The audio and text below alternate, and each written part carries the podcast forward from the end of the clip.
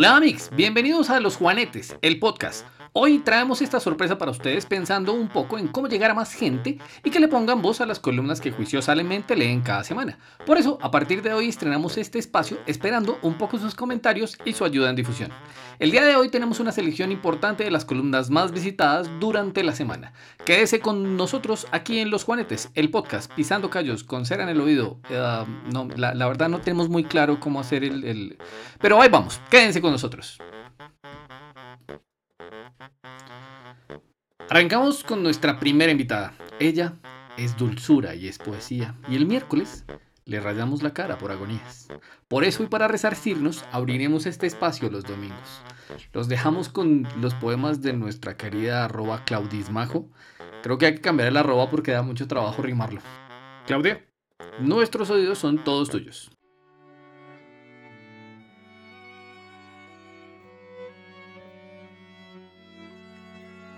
Noches de luna y llanto, y sin embargo, conmigo te llevo, como sombra, como manta, como patria, como misterio, como poema, como orgasmo. Noches de distancia y miedo, en las que legiones de fantasmas te reclaman y me hieren, y sin embargo, conmigo te llevo, como canción de lejanas llanuras como sueño del Mediterráneo y como metáfora oscura.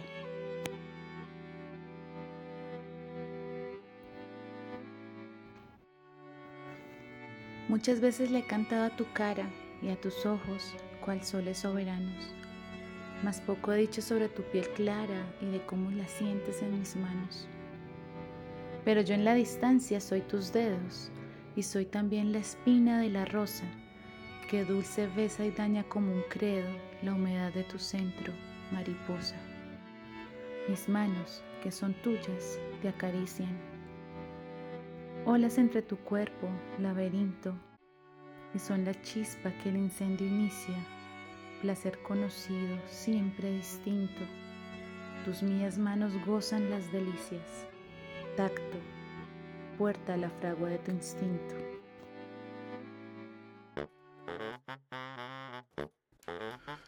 Nuestra siguiente columna está escrita, dirigida y protagonizada por nuestro querido editor en jefe, defensor de los débiles, adalid de los oprimidos, explotador laboral, cantante guatemalteco y sobre todo buen tipo Juan David Sepúlveda, arroba Juan Careño, eh, nos trae una columna relacionada con la ciencia y la charlatanería. Parece una canción como de Drexler. Yo solamente estoy leyendo. Eh, los dejamos con la columna de Juan Carenion y la charlatanería.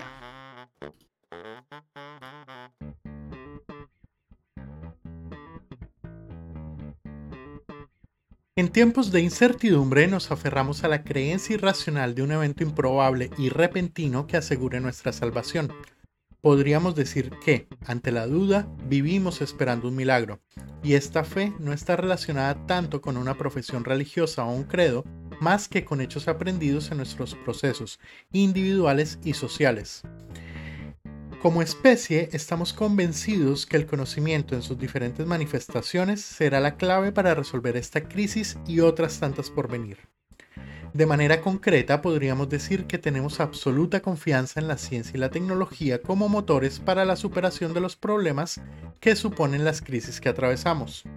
La literatura, el cine, las redes sociales, la política, la economía, la salud y cuanto escenario cubra nuestro desarrollo están permeados de manera tácita y explícita por la existencia de un conjunto de saberes, prácticas y conocimiento que fundamentan no solo la manera como entendemos los fenómenos que nos rodean, sino también el cómo enfrentamos la incertidumbre y la visión del futuro que nos espera. Esta creencia irracional, sin embargo, es la causa también de aquello que llamo el ocaso. Me explico. A pesar de tener absoluta confianza en que el avance del saber y la técnica nos conducirán a un futuro mejor, elegimos en qué creer basados en argumentos y posiciones subjetivos que nada tienen que ver, en ocasiones con la ciencia y su método. El desorbitado, el desorbitado avance de las pseudociencias no tiene un asidero lógico en el contexto de un mundo hiperconectado donde datos e información se encuentran al alcance de la mano y aún así son cada día más los adeptos a teorías infundadas disfrazadas de saberes ancestrales o modernos que claman superar las barreras impuestas de un sistema que conspira para esconder la verdad. Creyentes de una tierra plana que explican sus postulados usando al mismo tiempo la física y la psicología de un grupo dominante que quiere esconder la verdad con imágenes falsas de satélite, negacionistas del cambio climático que usan la química y el termómetro para debatir la necesidad de cuidar el planeta mientras acusan a un imaginario comunismo de querer frenar el desarrollo gremios antivacunas que se excusan en hechos anecdóticos y opiniones no probadas, con argumentos que no llegan más allá de hipótesis sin contraste, teóricos de la conspiración que atacan antenas de comunicaciones como la causa de un intento global de dominación, aunque bien podrían estarle tirando piedras al sol.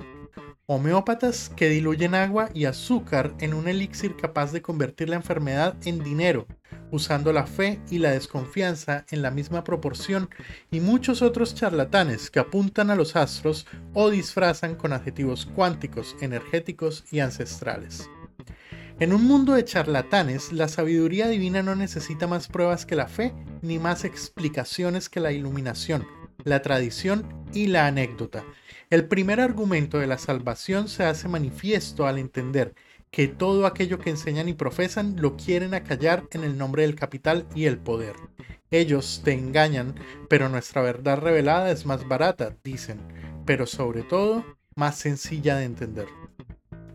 El desprecio a la ciencia, más no al saber que se oculta en códices místicos, cábalas y tradiciones antiguas, marca la primera hora del ocaso. Sombras de duda se acercan peligrosamente avisando una tormenta que amenaza con destruir la credibilidad en las leyes conocidas de las ciencias básicas, aunque usando como soporte las matemáticas, la física, la química y la biología discursos políticos, vendedores de elixires, solucionadores holísticos de problemas complejos y líderes de opinión que lanzan frases al aire y preguntas que se disfrazan de argumentos y buenas intenciones, todos buscando derruir las ciencias sociales, cimentando la confianza en el culto a los hombres y sus ideas por encima de toda lógica o razón, ismos que se apoderan del discurso y la verdad, aunque nada de lo que digan sea cierto, dinámicas probadas de poder y estafa con miles de seguidores que ante la crisis atesoran piedras mágicas y amuletos, mientras esperan que un milagro los salve.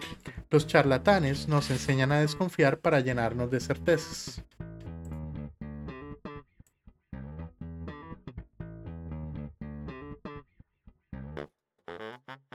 A continuación viene la columna de Ana Carolina Calvo Orrego eh, Caro, arroba Caro, eh, en esta misma línea de la ciencia y la tecnología, pero en su faceta dolorosa.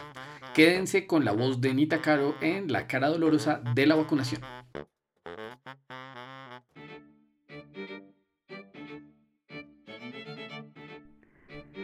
Con la llegada de las vacunas, los temas de conversación y eterna discusión han sido infinitos la marca, el fabricante, la nacionalidad, la eficacia, las teorías conspirativas, la posibilidad de volvernos inmortales versus el hecho de llevarnos a vivir una vida aburridoramente finita como siempre, entre muchas otras, como mi favorita que dice que nos ponen un chip para que Bill Gates tome decisiones por nosotros. Pero algo de lo que no hemos hablado, o al menos yo no he visto el tema en redes, es lo que sienten los dolientes de los fallecidos por COVID-19 cuando les toca vacunarse. Por allá a principios de marzo, una señora que estaba atendiendo por duelo me cuenta que está discutiendo mucho con su hijo, porque ella no, quería, no se quería vacunar y él no quería entenderlo. Antes de preguntarle la razón, respiré profundo y me preparé mentalmente para intervenir sobre cualquiera de las teorías conspirativas que fundamentan esta negativa. Pero su respuesta nos llevó a un silencio doloroso. Es que mi esposo soñaba con que nos vacunáramos juntos. Tenía elegido con qué íbamos a brindar ese día yo no puedo traicionarlo yendo a vacunarme sola. En ese momento entendí que las vacunas no son solo alegría, seguridad y teorías conspirativas. También traen más sufrimiento a quienes ya han vivido la peor cara de esta pandemia. El hijo de esta señora le refutaba con una gran verdad. No vacunarse no iba a revivir a su papá. Pero ese no era el problema. Ella no esperaba que al no vacunarse su esposo volviera, Simplemente no quería exponerse a la dolorosa situación de hacer algo que se supone era un motivo para celebrar sin poder compartirlo con él. Porque no solo duelen los recuerdos, también duele lo que no se pudo hacer. Y es que cuando perdemos a un ser querido quedamos con una triste sensación de que nos faltó tiempo de vida y experiencias compartidas con esa persona. Y la vacuna es un cruel recordatorio de que a ese ser amado no le alcanzó el tiempo para estar medianamente seguro ante la amenaza actual. Ella fue la primera de muchas personas que he escuchado manifestar el intenso malestar emocional que les produce las vacunas. Culpa por tener una opción que el ser amado no tuvo rabia por lo tarde que llegaron para ellos, tristeza profunda por una pérdida que llegó sin chistar, intolerancia hacia la alegría de otros porque sus seres queridos se vacunan y una desesperanza enorme por no poder sentir el bienestar que el mundo les dice que deberían estar sintiendo. La señora al final se vacunó con su esquema completo fue un proceso muy duro para ella en el que se sintió completamente incomprendida mientras lloraba desconsoladamente en un puesto de vacunación y todo el mundo le decía que se relajara, que el pinchazo no le iba a doler, pero sí que le dolió, le dolió bastante, solo que en el brazo y los demás no pudieron entenderlo, excepto su hijo que en ese momento logró comprender lo que significaba la vacuna para su mamá y tristemente para él. Cuando mi papá se puso su primera dosis, experimenté un torbellino de emociones. Lloré mucho ese día. Por un lado, una felicidad infinita de tener el privilegio de que él tenga protección frente a este virus, porque tengo claro que es imposible evitar la muerte pero he entendido que vacunarse es un privilegio de vida que no tiene que ver con oportunidades de crecimiento personal o profesional, ni de tener un techo o comida, sino con el simple hecho de tenerlo vivo en un momento en el que la muerte nos ha respirado en la nuca. Al mismo tiempo, ser consciente de ese privilegio me hizo pensar en todas las personas que han fallecido. Son demasiadas, muy rápido, en muy poco tiempo, y en sus familias, para quienes las vacunas no tienen el mismo significado que para mí. Y es imposible para mí que me he conectado todo el año con el dolor de estas personas que la alegría sea completa. No puedo celebrar a pesar del dolor de otros, pero sí puedo ser consciente de lo afortunada que soy y tengo derecho a sentirme bien por eso. Por eso lo publiqué en mis redes, pero al mismo tiempo esto es un poderoso motivo para seguir cuidándome y cuidando a otros, para seguir acompañando en medio de mis posibilidades. Cuento esto como una invitación al cuidado. Cuidar significa que si vemos a alguien mal en un centro de vacunación, comprendamos que puede estar sufriendo por una pérdida y no lo invalidemos. Regalemos, si podemos, una mirada compasiva ante la imposibilidad de un cálido abrazo. Cuidar significa continuar usando las medidas de bioseguridad mientras todos alcanzamos a vacunarnos. No porque yo esté protegida, no significa que esto dejó de ser un acto de supervivencia colectivo. Cuidar significa también vacunarse, aunque duela el corazón, porque necesitamos detener esta tragedia para tratar, en lo posible, de no seguir perdiendo. No dejen de cuidarse muchas gracias por leerme y ahora escucharme. Un abrazo para todos.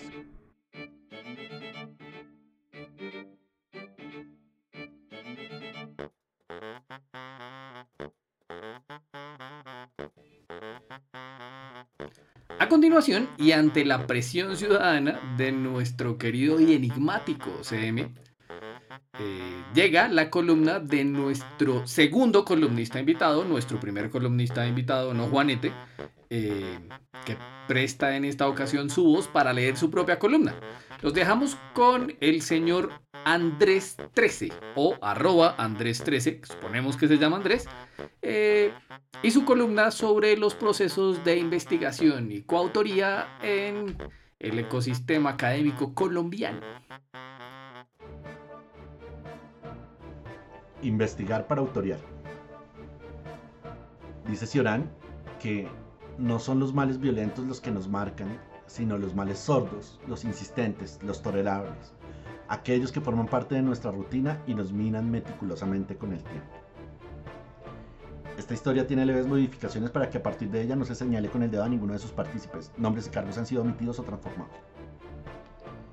Mi caso no es tan grave como los que me han hecho llegar algunos tuiteros y amigos. En medio de un proceso de investigación en el que nos dividimos por grupos, recibí una llamada de un superior que me decía, al decano de la universidad que está en el convenio hay que meterlo como coautor en el artículo que ustedes están escribiendo. Los demás grupos ya aprobaron, necesito que usted haga lo mismo. Inicialmente no tuve mayores reparos en ello, es usual que en algún apartado del artículo se reconozca o se agradezca por el apoyo o por alguna sugerencia metodológica.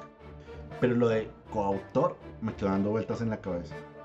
En la reunión de la siguiente semana, el aludido decano, que no es de la U en que trabajo, inició diciendo que lo que se hacía en el grupo era de autoridad de todos, porque éramos un colectivo de creación. Eso para mí eran palabras mayores. Yo soy el especialista del tema en el que estaba escribiendo y ninguno de ellos manejaba ni siquiera sumeramente lo que yo propuse y sobre lo que armé mi contribución al grupo. Dos artículos para revistas del mundo del sabier. Eh, tranquilos que en otra columna explico todo ello. Uno de los artículos de revisión y otro de resultados en coautoría con estudiantes. En la etapa en que íbamos habíamos leído unos 200 artículos de investigación para armar el cuerpo de revisión del estado del arte. Las personas que pretendían ser incluidas como coautores no habían leído nada. Cero. Ninguno. Y aún así esta persona pretendía que era un trabajo colectivo. Extrañado pero consciente de que todo esto era un acto de corrupción correlacionado con la estructura de nuestro sistema de ciencia, consulté con mi superior diciéndole que me parecía que incluir a personas que no han participado de un proceso de investigación era sospechosamente cercano al caso del recién nombrado ministro de Ciencia. Poner como coautor a una persona que si acaso hizo una lectura o un par de sugerencias, sin ningún aporte real al tema, pues lo desconocía. Sugerí que se consultara un comité de ética. Mm, las universidades que asumen procesos de investigación generalmente tienen La respuesta me pareció un poco sospechosa. Si quiere quejarse, mándeme un correo. Pero eso hice inmediatamente. Lo realmente extraño fue lo que pasó al siguiente día. Me sacaron del grupo WhatsAppero en el que se comentaban temas varios. Por esos días muchos temas del paro y pocos de la investigación. Ninguno. De inmediato sospeché lo que pasaba y fui a mirar el drive en el que estaban los avances de investigación. Ya no se me compartían. Presintiendo lo que pasaba, hablé con algunos amigos del grupo, me despedí y pensé en dejar las cosas así. En medio de ello no recibía ningún comunicado oficial del tema. Finalmente, dos o tres días después, Fui informado que el decano de la Universidad del Convenio exigía que yo fuera sacado de la investigación por mis constantes desacuerdos con la forma en que se lleva la investigación. Literalmente a él yo no le había dicho nada. El proceso fue sencillo. En lugar de elevar mi consulta con el comité de ética, mi superior decidió contarlo al decano de la facultad en el convenio. Se portaron como un grupo corrupto, una mafia de cuello azul o blanco, o percudido en todo caso. Días después me enteré que mi superior estaba buscando puesto en esa otra universidad, si bien al parecer fracasó en el proceso de selección. Tú me incluyes en coautoría, yo te palanqueo en el otro lado. Corrupción pura y dura.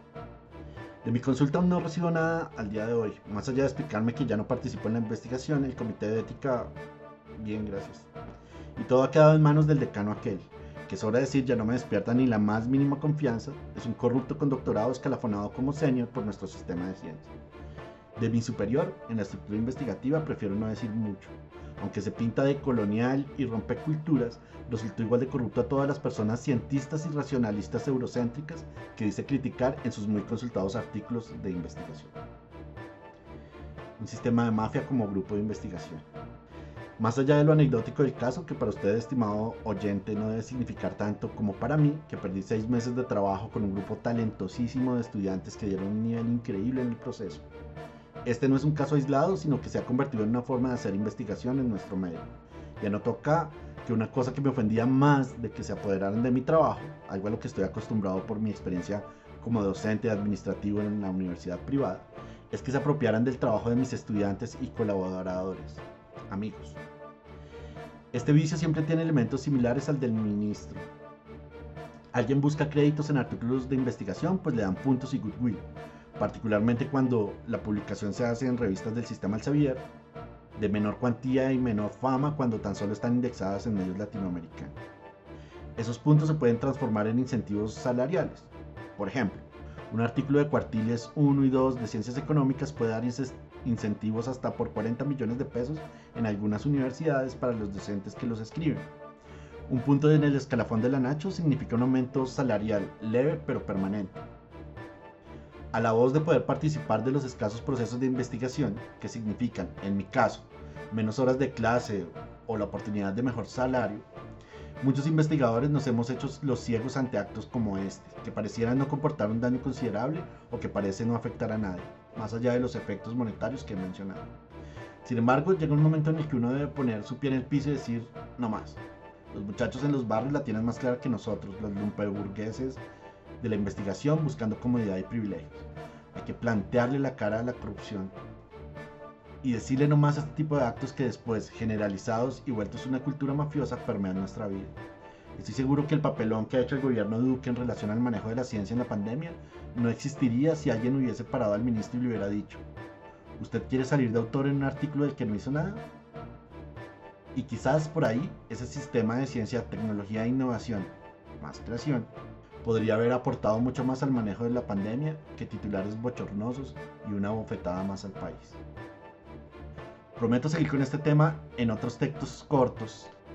Le explico bien, estimado lector, cómo funciona ese mequetrefe que es el sistema de indexación de grupos, particularmente con las artes, que es el lugar en que trabajo, el de la investigación-creación. Gracias por escuchar.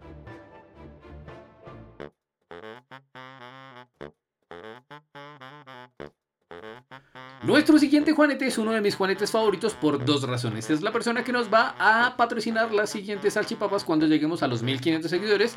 Y la segunda, el día de hoy está oficiando como voice over de el CM. Eso quiere decir que la voz oficial de los Juanetes puede ser cualquiera la semana entrante o cualquiera de ustedes si así lo prefieren.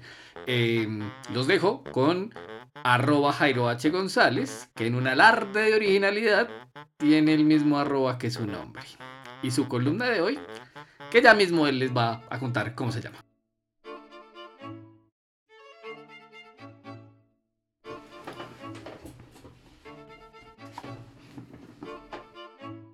La raza imbécil. El fin de semana pasado las redes sociales enardecieron, una vez más, por un comentario que hizo un congresista del Centro Democrático sobre un trino que le hurgó a Alejandro Gaviria en su cuenta de Twitter y que data de una respuesta que el rector de la Universidad de los Andes hiciera a otro usuario de esa red social en 2020 sobre que, abro comillas, eso de la raza paisa siempre me ha parecido chistoso o mejor, entre ridículo y peligroso, cierro comillas, citando las palabras del rector quien suena desde hace como un año para candidato a la presidencia, pero que se mantiene, cuando menos todavía, en la rectoría de la universidad. Esto puede cambiar en un mes o antes. El tristemente célebre representante de la Cámara, Juan Espinel, dijo, abro comillas, parece chiste, pero no. Esto piensa Alejandro Gaviria de la raza paisa. Por mi parte, estoy muy orgulloso de mis raíces paisas, de lo que somos, representamos y hemos logrado. Somos pujanza, resiliencia y tenacidad. Cierro comillas.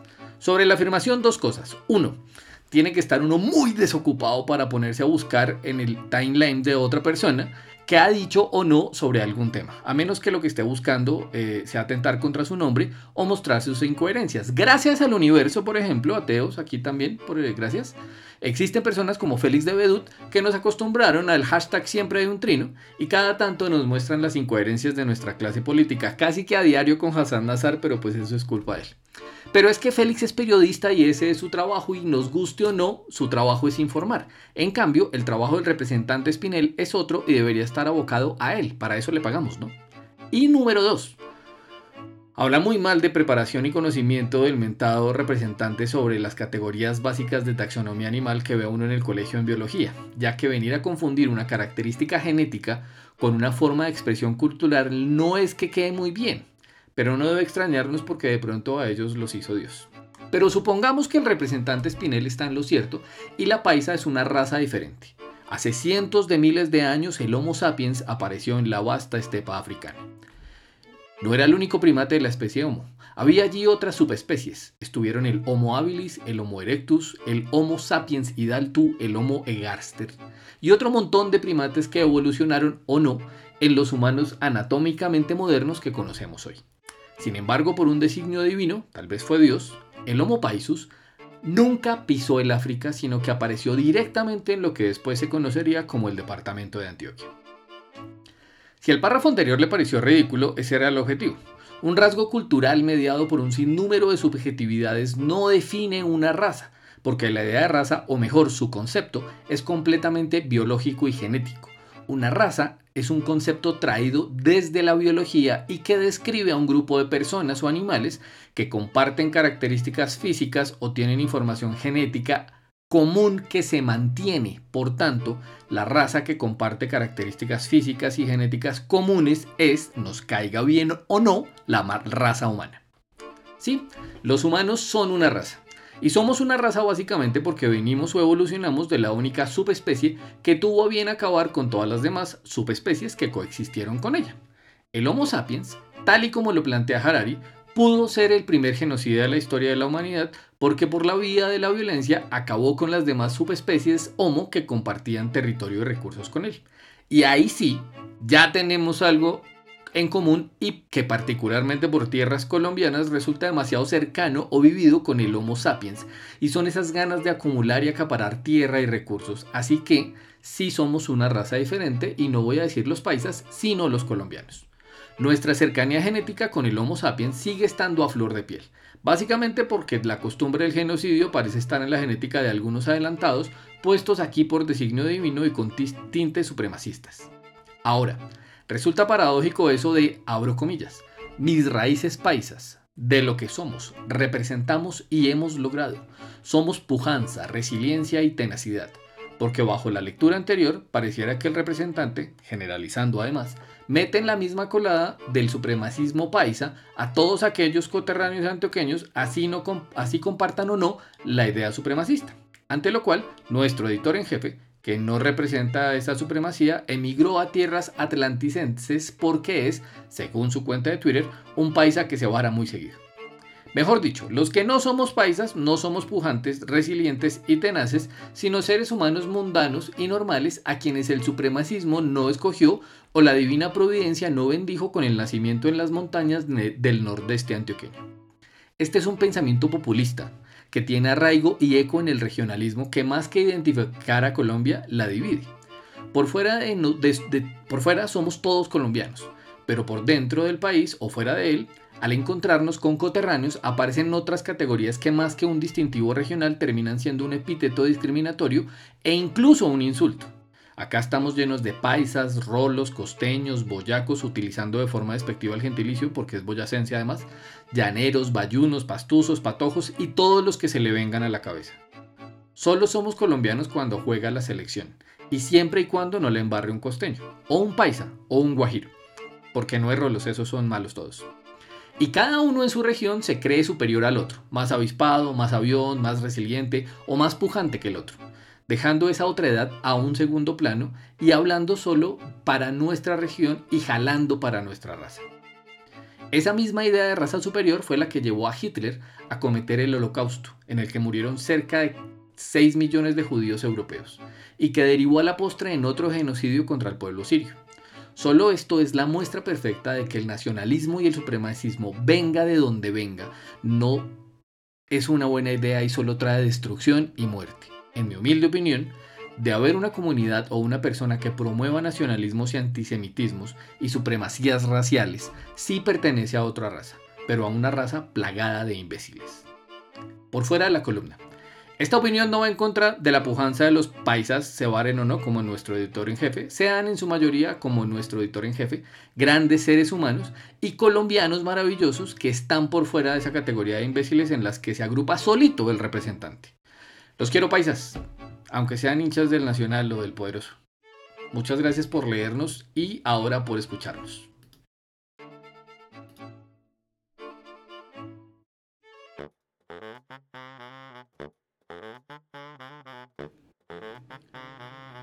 Ya está aquí, ya llegó. Nuestro siguiente columnista es el señor Santiago Monsalve, arroba sociólogo azul, eh, que tiene una columna muy interesante leída por el papá un tío, un primo mayor, pero en todo caso es un voiceover diferente a él porque por cuestiones de seguridad no quiere que su voz masculina sea reconocida por todos ustedes.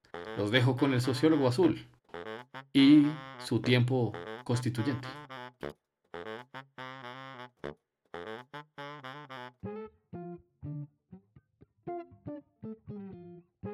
Pasado 4 de julio se cumplieron 30 años de la promulgación de nuestra constitución política.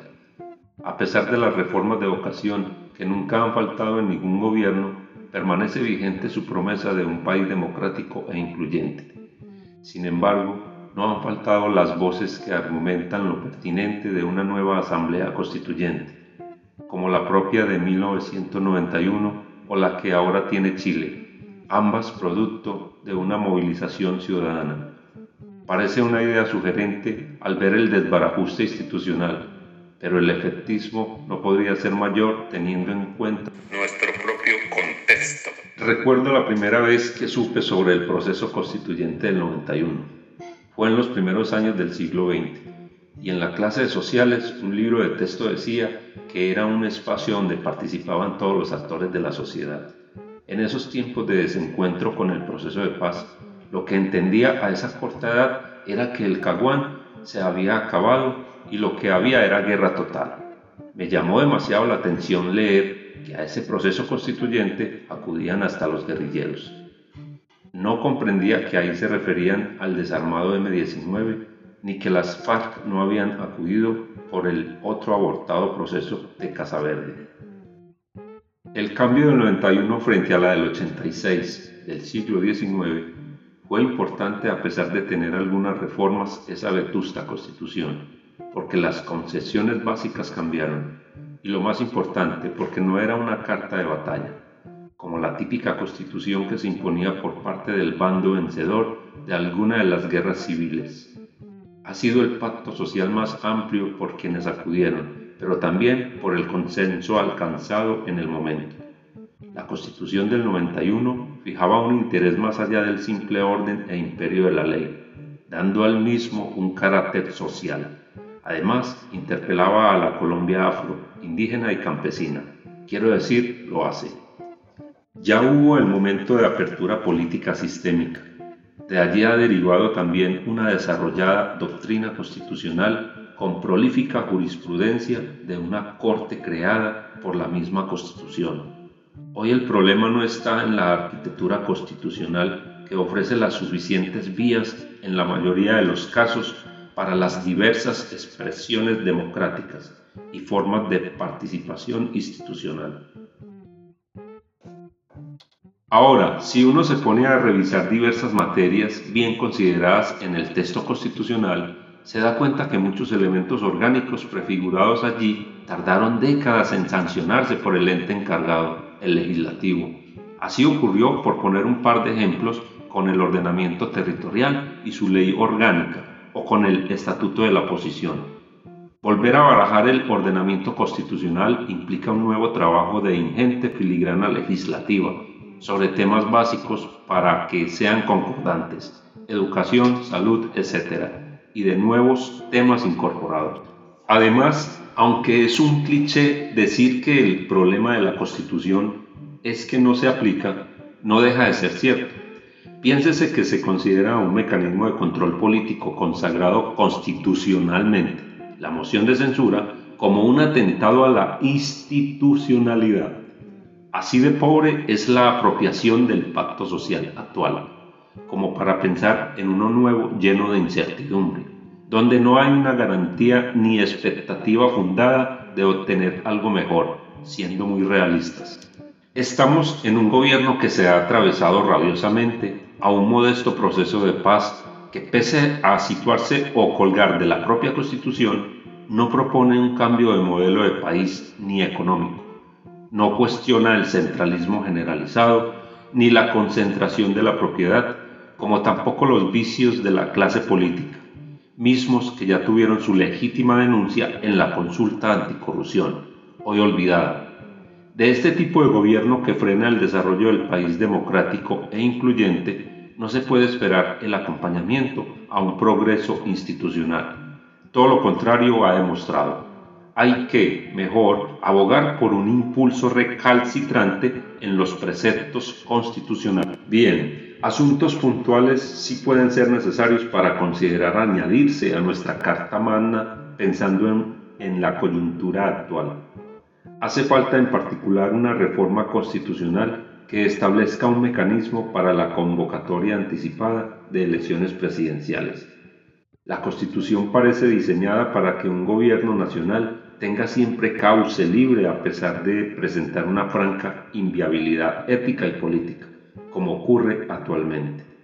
Así, parte de la ruta, para darle a esos preceptos constitucionales vigencia, recorre los caminos electorales con la movilización y constitución de nuevos sujetos políticos colectivos y tendencias como el abandono del abstencionismo crónico.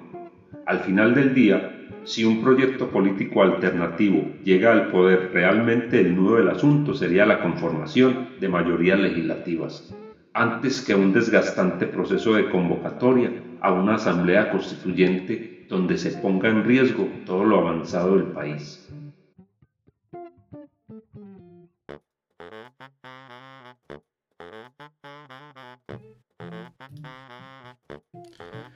Amix, y para cerrar, como empezamos con poesía, los voy a dejar con Amal Asunto para que se tomen un café en esta tarde fría mientras piensan el pago del peredial.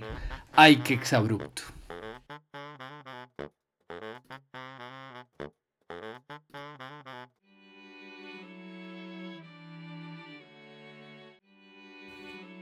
Cerca. Hoy, mañana y lo siguiente. Nadie más y nadie menos. Convengamos en que el amor no es para los hombres, pero en tus labios la poesía nunca estuvo tan cerca de serlo. Hoy, mañana y lo que viene, nunca más y nunca menos. El sinsentido de esta vida se encuentra contigo, marcando el camino y por fin merecerlo, sin otro lugar, sin otra verdad, sin otro recuerdo. Hoy, mañana y lo siguiente, nadie más y nadie menos.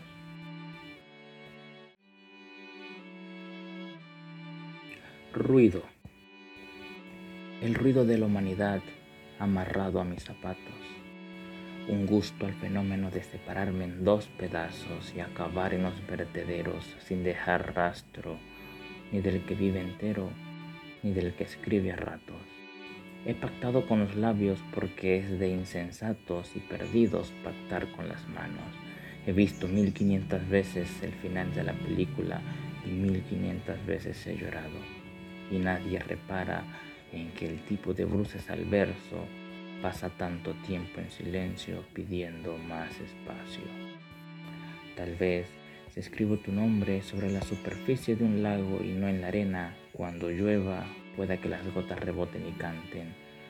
Tal vez si dejan de poner alarmas a las 4 y 30 y la vida se vuelve gorda de lo tarde, los días se conviertan en espasmos de sorpresas y dolores de cabezas brillantes. Tal vez el caos siempre será la respuesta. El ruido de la humanidad amarrado a mis zapatos, la gente más hermosa que nunca en esta calle y tú colgando en un llavero que siempre se me queda olvidado en el baño.